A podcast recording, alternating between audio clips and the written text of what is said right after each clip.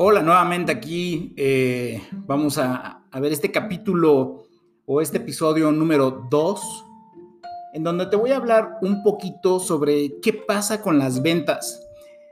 A muchas personas nos parece que las ventas o les parece que las ventas es algo pues que no es una profesión, que no es serio, que es algo que tienes que hacer cuando ya no te queda de otra y te tienes que poner a vender.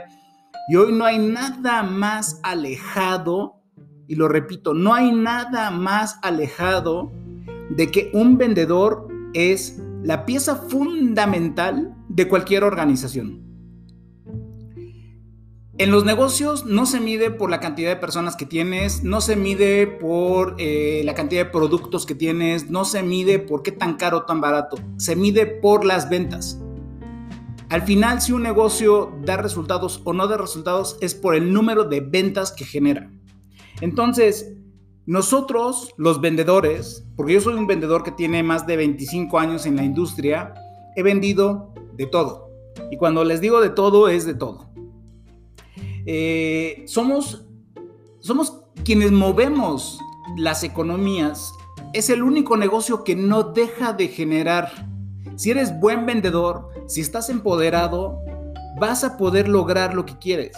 Y por eso es que para mí es muy importante empezar por una de las herramientas más importantes que es un mapa mental. Si no estás familiarizado con estas herramientas, te voy a dejar aquí un, ejemplo, pero hay que empezar a poner en una hoja, en el centro, quién es esa persona más importante que eres tú o tu negocio o tú y tu marca personal.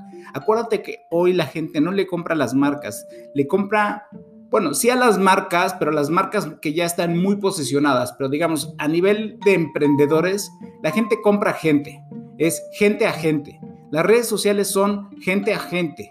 Eh, las marcas se han tenido que eh, ver obligadas a encontrar la parte creativa para llegarle a las nuevas generaciones que ya no le gusta consumir esos comerciales eh, de 30 segundos que salían en la televisión entre programa y programa.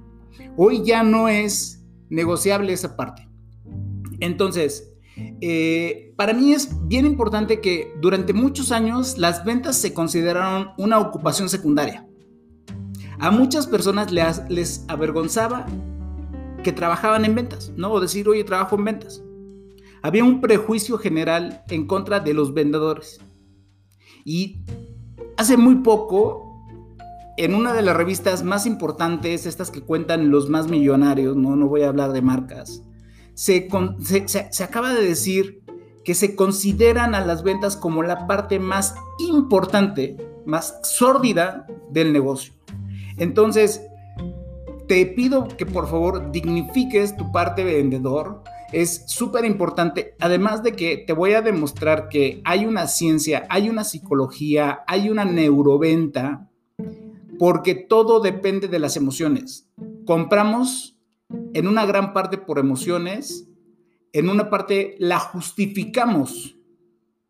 Digamos, me quiero comprar un muy buen coche, me lleva la emoción, y luego lo justifico a través de, otras, de, otros, de otros fundamentos. ¿no? Lo necesitaba, eh, es lo que quería, era el sueño de mi vida, ¿no? O compras una bolsa muy cara y por supuesto que te lleva la emoción y luego lo justificas diciendo, no, claro, es que mi comadre la tenía y yo como no la voy a tener, o este, porque me la merezco, lo que quieras, ¿no? No importa.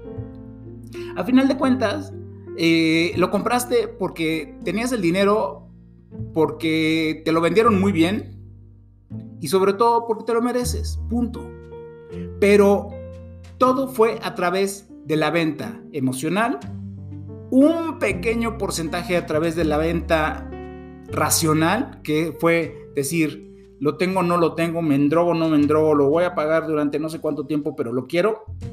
Pero al final de cuentas, se activaron esos, esas, esos puntos en el cerebro que fueron los que te llevaron a tomar la decisión.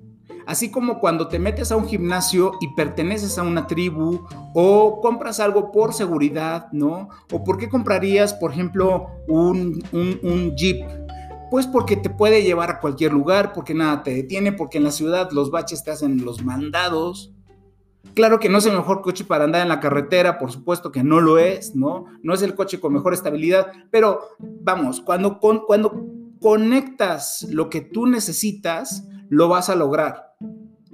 ¿Por qué perteneces a un grupo de personas que, por ejemplo, en mi caso, eh, respiramos todos los, los eh, todos los días o, cada vez que hay fechas importantes? Porque te gusta pertenecer a una tribu, porque te gusta pertenecer a un movimiento. Entonces, todo tiene que ver con la parte emocional, con la parte racional, con la parte espiritual. Todos queremos estar mejor, lo mejor posible cada día. Y de esto te voy a seguir hablando en el siguiente capítulo.